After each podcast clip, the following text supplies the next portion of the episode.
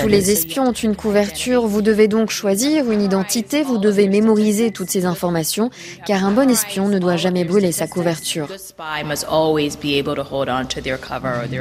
Le musée de l'espionnage est une ode à ces hommes et femmes dont on ne connaît souvent ni le nom ni le visage. Ils sont incarnés au cinéma par des personnages fantasques et glamour qui correspondent peu à la réalité. Le musée de l'espionnage consacre une exposition aux plus célèbres d'entre eux à l'initiative de l'historien Vincent Houghton. L'espionnage réel n'est pas aussi excitant que dans les films. La plupart du temps, c'est comme n'importe quel métier, une grande partie de la journée derrière un ordinateur à effectuer des recherches. Un bon exemple, notre directeur au musée, il a passé 36 ans à la CIA en tant qu'espion. Il n'a jamais porté d'armes, n'a jamais sauté d'un avion, jamais été poursuivi à ski par des gens armés de mitraillettes, il a rarement bu du martini ou joué des fortunes au casino. C'est cela la réalité, le réel visage du travail d'espionnage. La réalité de l'espionnage est un travail de l'ombre pour la sécurité du pays que l'on sert, une activité pratiquée par tous les gouvernements depuis la nuit des temps.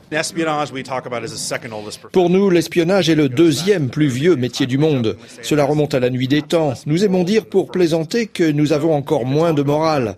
Et on peut dire que les premiers hommes sont sortis de leur grotte pour savoir ce qui se passait dans les autres vallées. Ils ont grimpé aux arbres pour espionner.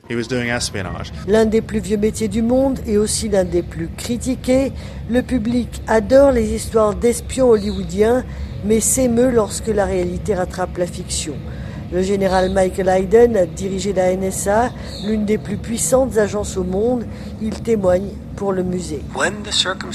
Quand les circonstances l'exigent, vous utilisez tous les moyens à votre portée, tout en sachant que si vous réussissez en assurant la sécurité du pays, quelqu'un, tôt ou tard, viendra se plaindre et dire que vous avez été trop agressif, que vous avez dépassé les limites, que la limite n'avait pas été ainsi définie. Mais si vous n'agissez pas, vous finissez par vous protéger ou protéger votre agence au lieu de protéger l'Amérique. La réalité est donc moins simple que la fiction.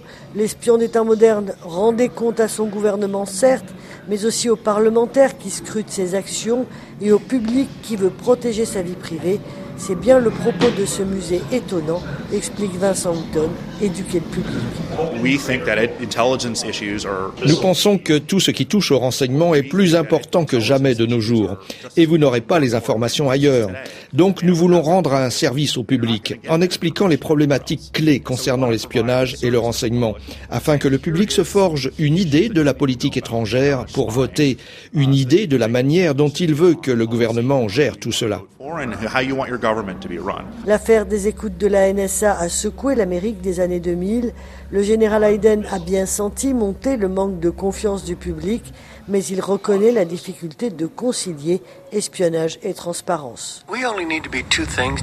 Pour réussir, nous avons besoin de deux choses. Nous devons être puissants et rester dans le secret. Mais dans notre culture politique, les deux concepts dont on se méfie le plus sont justement la puissance et le secret. Même si l'âge d'or de l'espionnage s'est éteint avec la guerre froide, Washington reste la capitale internationale du renseignement, la ville du monde où toutes les agences sont représentées. Il y a plus d'espions étrangers à Washington que n'importe où dans le monde.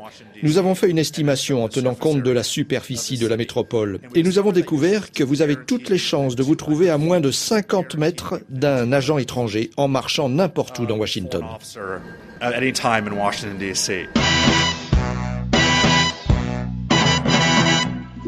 Anne-Marie Capomaccio, Washington, RFI.